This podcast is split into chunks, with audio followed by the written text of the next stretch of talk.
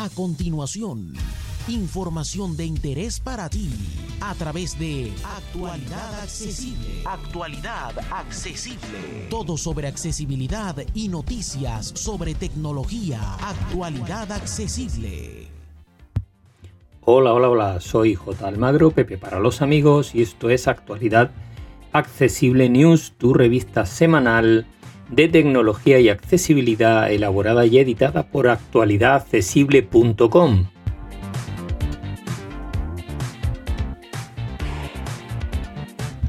Comenzamos como cada semana por los equipos presentados que esta semana por cierto son muy muy pocos. De hecho solamente tenemos un nuevo terminal presentado y se trata del Motorola Moto G200.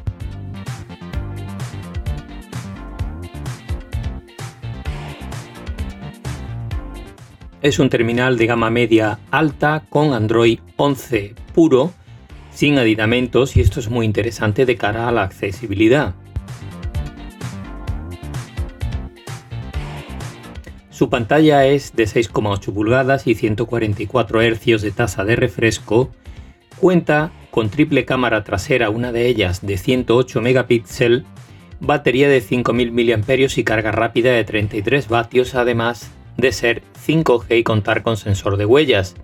Su precio, 449 euros. Y vamos con las novedades de software de la semana.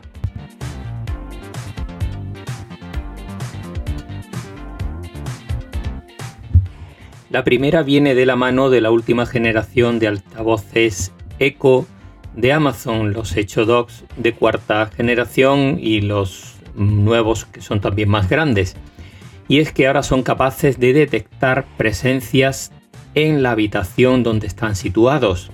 Emiten una serie de ondas que permiten detectar que hay alguien en la habitación y pueden lanzar, por ejemplo, eh, distintos artículos de la gama de domótica del hogar pues no sé, la luz, por ejemplo, encender la luz cuando entras en la habitación o activar el Fire Stick de Amazon si lo tienes conectado a tu televisión. Así que, bueno, pues una novedad interesante, veremos cómo funciona.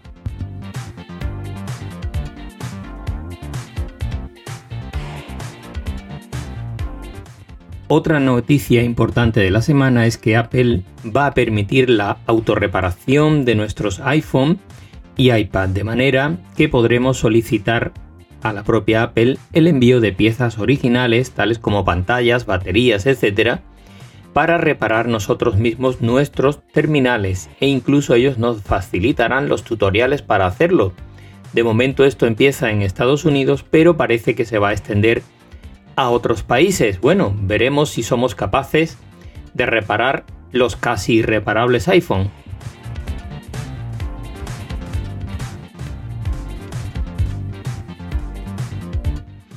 Otra novedad viene de la mano de WhatsApp que acaba de actualizar su aplicación para Windows, en este caso Windows 11 y Windows 10, de manera que ya se puede usar en modo multidispositivo sin tener nuestro teléfono conectado a la misma cuenta, es decir, que podemos tener el teléfono apagado y seguir usando WhatsApp en la aplicación de escritorio de Windows.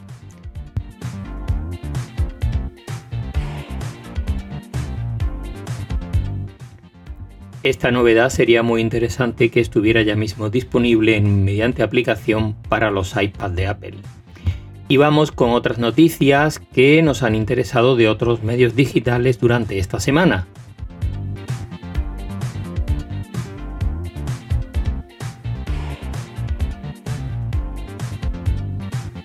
Vamos con algunos tutoriales.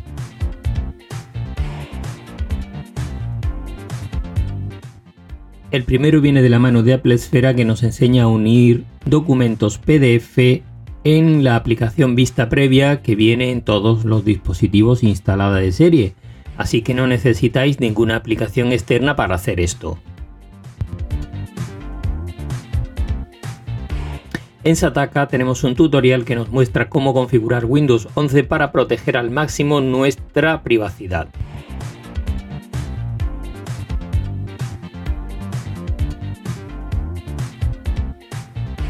En Computer hoy encontramos un tutorial para aprender a unirnos a llamadas FaceTime desde dispositivos que no sean de Apple. Vamos ahora con algunas pruebas de terminales.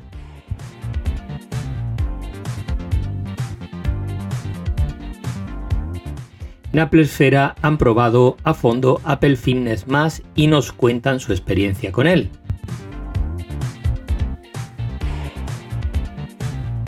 En Sataka han probado el nuevo MacBook Pro, que aunque ya os hemos dejado alguna prueba de otros medios, es interesante que podáis comparar las impresiones que ellos han tenido.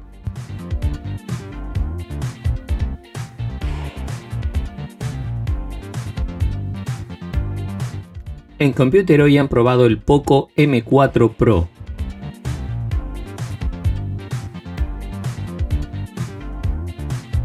Y en Sataka también han probado el Realme GT Neo 2.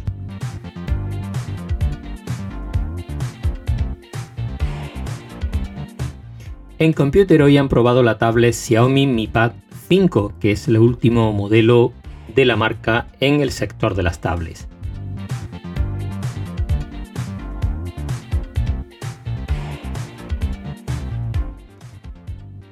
En Sataka han probado una red mesh de la mano de The Link, la COVR-X1662.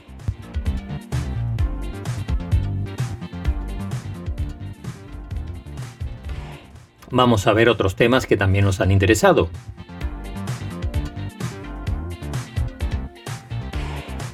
En Sataka hacen un especial dedicado a la salud con 17 gadgets que nos pueden interesar para cuidar nuestra salud desde distintos puntos de vista.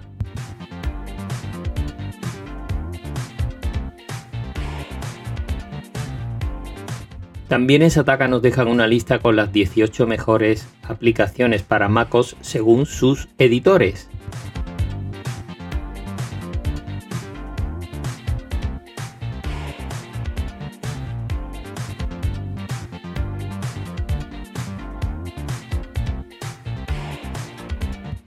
En Computer hoy nos dejan un tutorial que lo hemos puesto aparte por curiosidad para activar el modo Dios en Windows 11.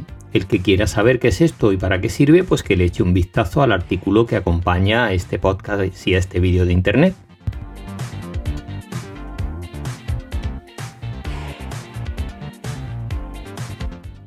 Y esto ha sido todo por esta semana, así que como siempre, muchas gracias a todas y a todos por seguirnos y hasta la semana que viene.